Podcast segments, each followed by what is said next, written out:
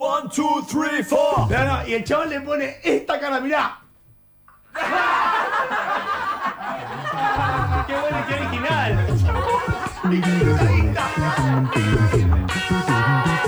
Infernet. Kingston. Ay, si lo pudieses ver.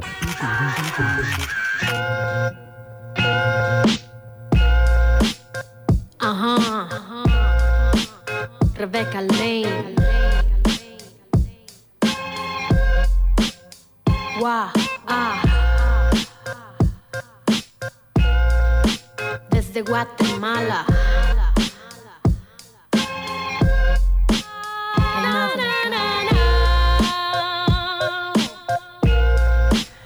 Muy buenas tardes, queridos oyentes. Vamos a arrancar con la columna de Feminismo para principiantes. ¡Qué suerte! ¡Qué suerte! Me gusta presentarme.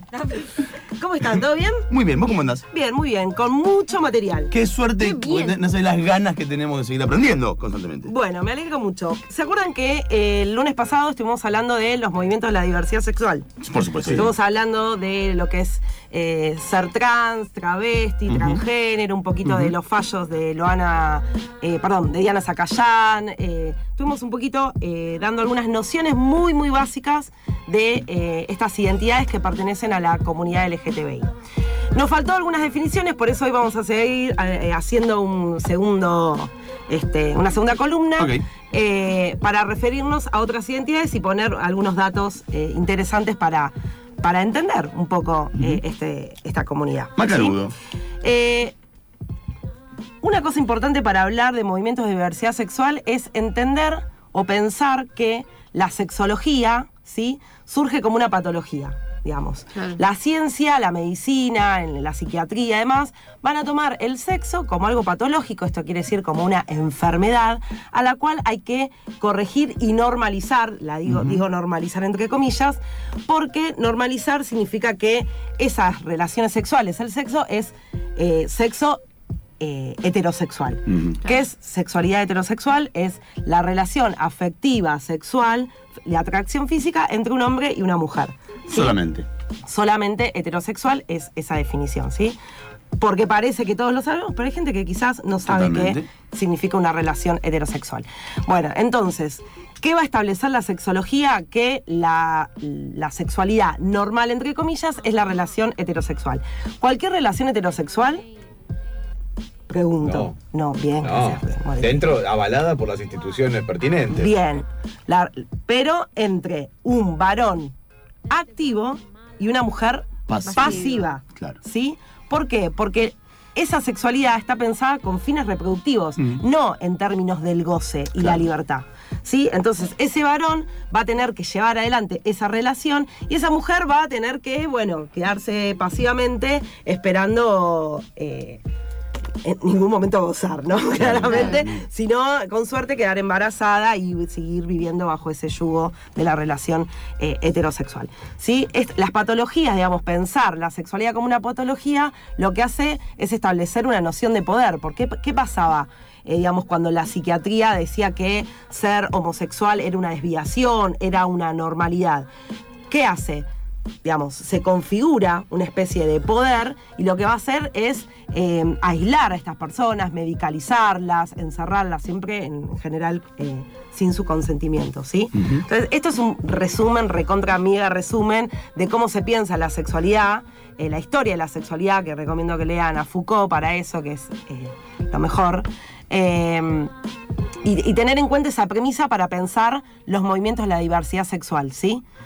¿Se entiende? Perfecto, ¿Quedó claro? sí, bueno, clarísimo. bueno, vamos a hablar de lo que es el movimiento gay en la Argentina. Bien. Uno- Bien. Unos datos así para pensar. Primero vamos a decir, como dijimos, que la relación heterosexual es la atracción afectiva, física eh, de un varón a una mujer. Los- las relaciones gays son las relaciones, la atracción física y afectiva, emocional entre varones. ¿Sí? Eso es ser gay. ¿No? Ok, porque si Eh, es mujer sería y lesbiana. si es de mujeres, es lesbianas, ¿sí? Esas son las relaciones que se, se van tejiendo. O sea, no es gay también la mujer. No, la mujer es lesbiana. Se suele confundir gay, es un término inglés, digamos que después acá algunos van a decir que es clasista, que es los gays es eh, utilizar gay es para el, el puto blanco clase media, acá lo van a tomar como algo más popular. Ok. Sí, Bien. pero digamos, esa es todo otra columna aparte. Bueno, sí. ya tenemos otra producción. Producción. Claro, no, no, si no, no terminamos más. Lo que quiero hacer hincapié es que un dato muy olvidado y que es importante siempre conocer de dónde vienen los movimientos que luchan por los derechos, es de dónde vienen los movimientos homosexuales. ¿Se acuerdan que hablamos en la columna de putas y guerrilleras que el Frente de mm, Liberación Homosexual, que Sí. había sido perseguido, bueno, ¿saben cuándo surge el primer movimiento de la diversidad sexual en la Argentina y en América Latina? ¿En No, los a ver. 80? No. ¿Estamos muy justas? Mucho antes. ¿Sesentas? 57. En el año 1963, ¿saben en dónde? No, esta no la van a poder creer. A ver. San Juan. No. Porque está bien, tiró una que era rarísima, está bien. En una localidad obrera de la provincia de Buenos Aires, Herli. Mira, en Herli. Gerli. En, en, en- en Gerli, Herli, pa' Herli, eh, van a ser eh, el, el primer grupo de diversidad sexual, se dice que en América Latina, que se va a llamar Nuestro Mundo. ¿sí? Esta organización va a estar eh, dirigida y conducida por Néstor Perlonger, que es un escritor. También va a ser parte Emanuel Puig, no sé si Ah, lo tiene. vos, sí. y esa va a ser, el, eh, digamos, la fundación y de ahí van a venir otros grupos también de lesbianas, trans, travestis, pero este va a ser el, el, digamos, el primer movimiento de la diversidad en Argentina, en una localidad obrera como Herli, y a que no saben quiénes eran, ¿Quién? ni se imaginan. Tira Eh, eh, no, no sé, no, sé, no sé. no sé. un dato de quiénes podían ser estos Em, fundadores de esta... así como un nombre en No, no, ¿qué, qué hacían? ¿A qué se Sí. dedicaban? Eh, Em. eran, bueno, industriales. No. Trabajadores de la industria. Bueno, sí, eran activistas comunistas del sindicato de correo. Sindicato de sindicalistas, correo, comunistas no. y putos. Me encanta. Un aplauso. Me encanta, Entendieron me todo. encanta, entendieron Claro. todo. Bueno, no se la imaginaban esta, No, ¿no? no, bajo ningún punto de vista. Datazo histórico para ahí siempre entender de dónde, digamos, que esto, digamos, que también eh, para derribar estereotipos sindicalistas claro. del conurbano y gays, Eh, ¿no? perfecto, Bueno, bravo. eh, de ahí van a confluir varias organizaciones que van a terminar en el Frente de Liberación Homosexual, liderado, como les decía anteriormente, por Néstor Perlonger, que también recomiendo que busquen material que hay de él. Van a pasar a la clandestinidad, viene la dictadura, se va a disolver. Eh, este grupo va a apoyar, va a ser medio filo montonero, va a apoyar, eh, digamos, eh, la candidatura de Cámpora en el año 73, esa, la primavera camporista de mayo a junio, donde va a gobernar Héctor Cámpora. Eh, y después van a pasar a la clandestinidad, perseguidos por la dictadura, como ya habíamos hablado anteriormente. ¿Sí? La primera marcha del orgullo gay. Sí. Vuelve la democracia, se empiezan a, a otra vez a armar los grupos con toda la, la- la lastimadura de la dictadura encima, ¿no?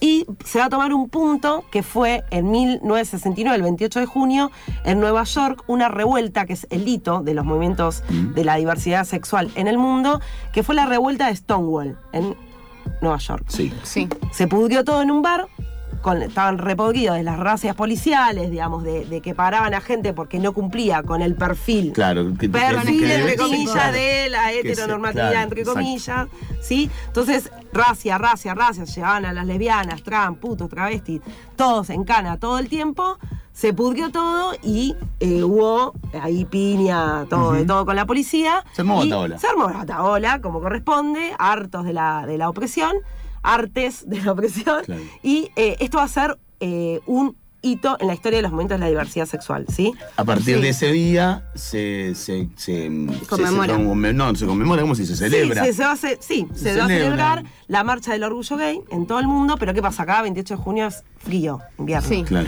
Entonces, muy, con una muy buena, un muy buen criterio, van a decir, nosotros vamos a celebrar en noviembre, las primeras, eh, la primer fin de semana de noviembre, en conmemoración de nuestro mundo, nuestro primer hito de organización por los derechos de la comunidad LGTBI.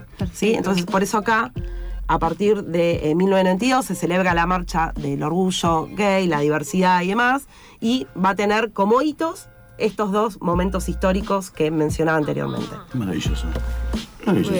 ¿Cómo se les plantaron a todos? ¿Viste? Se plantaron a las ñapis. Me, me pareció que había habido un, inconven- un, pro- un problema, digamos, que se, habían, que se había criticado bastante la eh, película que se hizo sobre la revuelta de Stonewall, porque eh, creo que habían como medio invisibilizado el hecho de que muchas de la, la- la primera manifestante era una mujer trans negra y en la película aparece Sí. un tipo blanco, Es verdad. gay. Es más, la, medio Es la vos, vos buscás y aparece Sí. ese, Y aparece el eh, chaboncito. aparece el chaboncito. Sí, sí, sí. Tal y en cual. realidad había sido también una, re- una- un- había, había habido mucha participación de disidencias, no solo de varones homosexuales, que además siempre están como súper sobre representados en, la, en toda la idea de lo, del, de- también del orgullo gay y eso. Tal Creo cual. que la- quien, quien está todavía hace- y hace poco dio una, dio una entrevista es Ilse Fuscova, que estuvo en la primera, en el primer día de la visibilidad lésbica también. Ajá. Estaba en las primeras, en, las- en- en los 8 de marzo, en, eh, en los días de, mm, eh, del orgullo gay, y empezó con las cosas de visibilidad lésbica, que son el, El 7 7, de marzo. tal cual. Sí. Bueno, es eh, a, a esto que vos decís voy a agregar algo que es, tan así es el patriarcado, que aún así siendo gay, digamos, quienes tienen más visibilidad son los varones y los movimientos gays. A las lesbianas les va a costar mucho más esta visibilidad, eh, este, mm, la organización, y- o visi- no la organización, sino visibilizar Claro. eh, las organizaciones de lesbianas. Por eso, digamos, siempre está bueno nombrar, ¿no? Nombrar para que exista. Lo que no se nombra no existe. Totalmente. Bien. Una cosita más para agregar en esta columna es que hay un movimiento de, eh, o, o algunas compañeras lesbianas que no se asumen como mujeres. ¿Escucharon esto alguna No. vez? Que las mujeres, las No, mujeres, que la mujer las no- lesbianas no son mujeres. Al- un sector, ¿no? Que asume Claro. esta, esta posición. ¿Lo escucharon alguna No, vez? o sea, es gente como que, gente, son personas que deciden, o sea, se identifican con otra identidad, como, Bueno, no, o sea, por ser lesbianas no tendrían por qué como sentirse mujeres igual. Bueno, ellas van a. Vamos a, va- vamos a explicar un poco esto, porque hay una posición de algunas lesbianas que es, que es tomada por eh, un poco de la teoría de Monique Witting, que es una escritora eh, francesa fundamental, trascendental para la teoría feminista y para la teoría lesbofeminista y va a ser una precursora de la teoría queer, ¿sí? Teoría queer es muy complejo, solamente la vamos a mencionar y vamos a hacer después un, teoría queer para principiantes, ¿sí? Para que no tirar tanta data eh, de golpe, pero Monique Witting va a ser una precursora de esta teoría.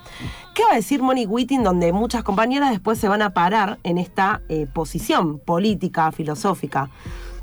Que es que las lesbianas no son mujeres. ¿Por qué? Porque lo que va a decir Monique Witting es, eh, ella tiene dos libros que los recomiendo, después les paso los libros, es, primero va a tensionar el concepto de contrato social de Rousseau. Parece difícil, parece difícil, pero lo voy a explicar Traducción, sencillo. por favor. El contrato social de Rousseau, filósofo que escribe el contrato social en 1760, va a decir que la sociedad es responsable de la desigualdad. Por lo tanto, tiene la obligación ética, digamos, de organizarse para combatir la injusticia social. Bien. Bien. Así de sencillito. Monique Witting en, en el 70 va a decir, todo re macanudo, Rousseau, con tu contrato social. Pero ¿sabes qué pasa? Tu contrato social encierra implícitamente un contrato de heterosexualidad. Bien. ¿Por qué? ¿En, ¿Por qué? ¿En, en qué parte? Porque vivir en sociedad es vivir en la heterosexualidad. Porque Monique Claro. lo que va a decir es que la heterosexualidad es un régimen político, es la norma social, es el contrato social. Es más, otro datito. La palabra heterosexualidad no existía. Ok. ¿sí? ¿Hasta qué? Va a aparecer a fines del siglo XX y en Alemania, eh, a fines del, perdón, a fines del siglo XX y en Alemania a fines del siglo XIX. Pero aparece porque aparece eh, como contrapartida. Cuando se empieza a hablar de homosexualidad, va a aparecer la definición de heterosexualidad. ¿Sí? Tenés. ¿Por qué? Porque cae por su propio peso. Se Claro. supone que todos somos Claro. heterosexuales. Se ¿Sí? supone. Se supone, ¿no? Entonces de eso no se habla, no se escribe, no se habla de heterosexualidad. Claro, porque, es, la porque es norma. per se. Claro. Es la norma, es el régimen político, va a decir eh, Monique, ¿sí? Entonces, lo que va a decir que ese contrato social que la sociedad tiene encierra obligatoriamente el contrato de la heterosexualidad. Se va a recalentar y va a decir, Mirá, "Ay, esto loco. no me Vamos. cabe una mierda. Escuchame una cosita. Porque las relaciones heterosexuales y las relaciones binarias lo que establecen es sistemas de reproducción, ¿sí? Digamos, va a ser que, eh, digamos, el sistema binario lo que establece es un sistema de reproducción obligatoria Claro. en este, digamos, en este establecimiento de la heterosexualidad. Entonces va a decir, por eso la- las mujeres no son lesbianas, ¿por qué? Porque hombre y mujer son categorías políticas. ¿Sí? Son categorías políticas del patriarcado y de la eh, heterosexualidad. Y la lesbiana va a rechazar ese papel de la mujer. Y rechaza en tanto poder económico, poder ideológico y poder eh, político. Porque eso la define, digamos, en este contrato que hablamos, en relación al hombre. Esa relación social con el hombre de la mujer es en estos términos. Y Monique lo que va a decir es que eso es la servidumbre. Esa relación hombre y mujer heteropatriarcal es una servidumbre. relación de servidumbre. ¿Por qué? Porque implica obligaciones personales, físicas y económicas, por ejemplo, tener hijos, no trabajar, limpiar la casa, ¿no? Claro. Eh, en esa relación de servidumbre. Y que las lesbianas van a escapar. Van a rechazar eh, ese mandato a ser heterosexuales y que la lesbiana tiene posibilidades de escapar de esa opresión. Por eso Monique eh, está, digamos, quiere abolir lo que es la categoría sexo, ¿sí? Va a decir, va a defender la categoría persona, porque es una categoría de libertad, y no, eh, y que es anterior al género. ¿sí? Claro, Entonces va a decir, persona lesbiana, no mujer lesbiana. Sí, persona en general, digamos. Claro. Va, de- va de- va- va a defender el sujeto universal. Claro. Eh, y es decir, hombre o mujer es una categoría política impuesta por la heterosexualidad y por este contrato social que encierra la obligatoriedad de la heterosexualidad. ¿Se entiende? Muy bien, Sí. y lo dijiste muy bien. Eh, eh, ¿Se entiende? Totalmente se entiende. Bueno, eh, bueno, obviamente eh, una, una precursora de estas nociones, una parte del feminismo va a abrazar, del feminismo lesbiano va a abrazar esta teoría. A mí me apasiona mucho esta escritora. Recomiendo que lean El cuerpo lesbiano, que lo escribe en 1973, y El pensamiento heterosexual y otros ensayos también de Monique. Lo ponen en Google y aparece en PDF, es muy fácil de conseguir. Eh, y va a establecer estas nociones donde hay una parte del feminismo y de las lesbianas que van a, no- a tomar esta eh, identidad, decir, soy lesbiana, no soy mujer, ¿sí? Se van a identificar con esto. No todas, por supuesto, ¿no? Claro. Hay un, un sector que, que se nombra así.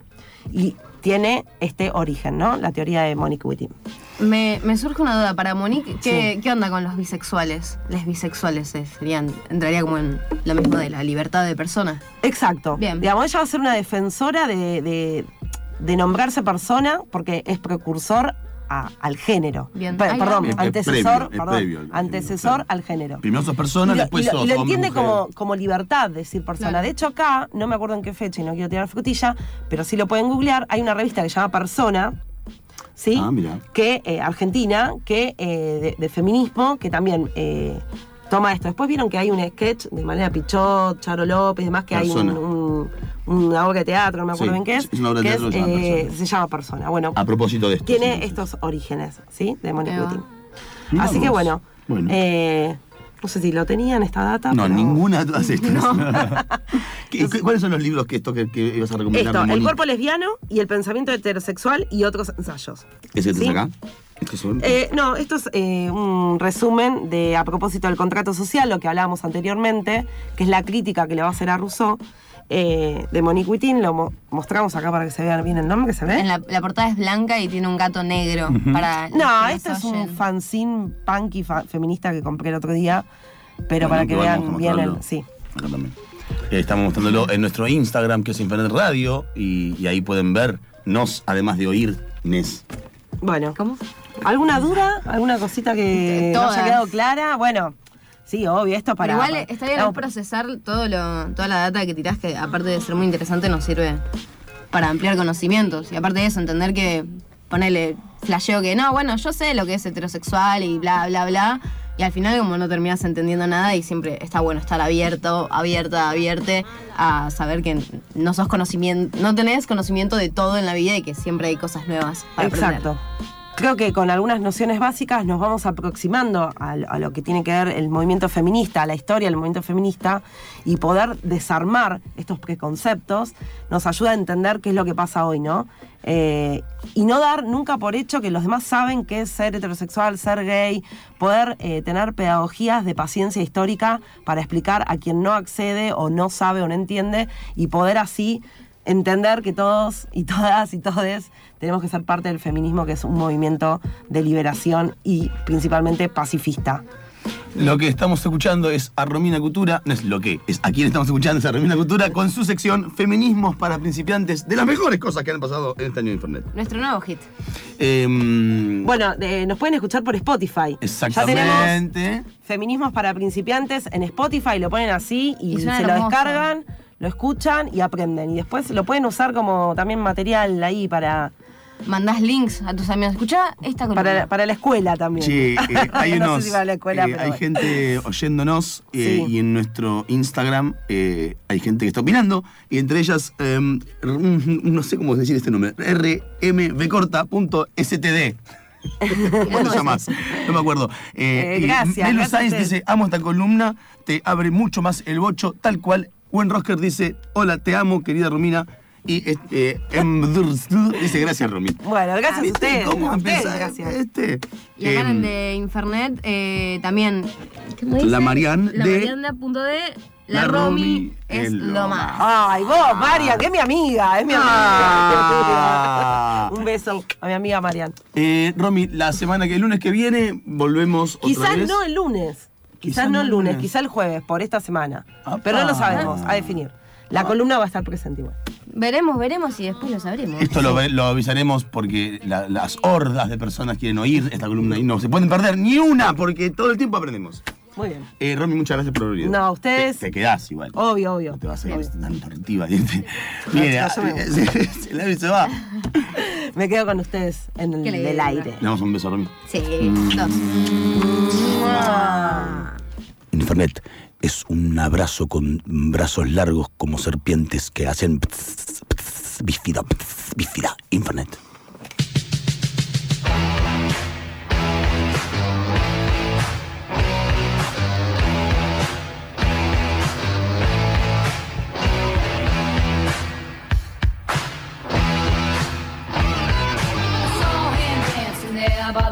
I knew he must have been about 17. He was strong, my favorite song. And I could tell it wouldn't be long he was with me, yeah, me. And I could tell it wouldn't be long he was with me, yeah,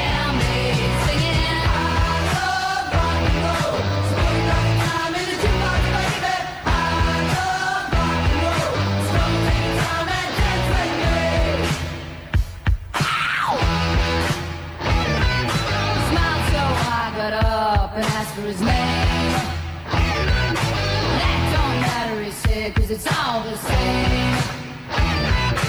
So I'll take you home where we can be alone.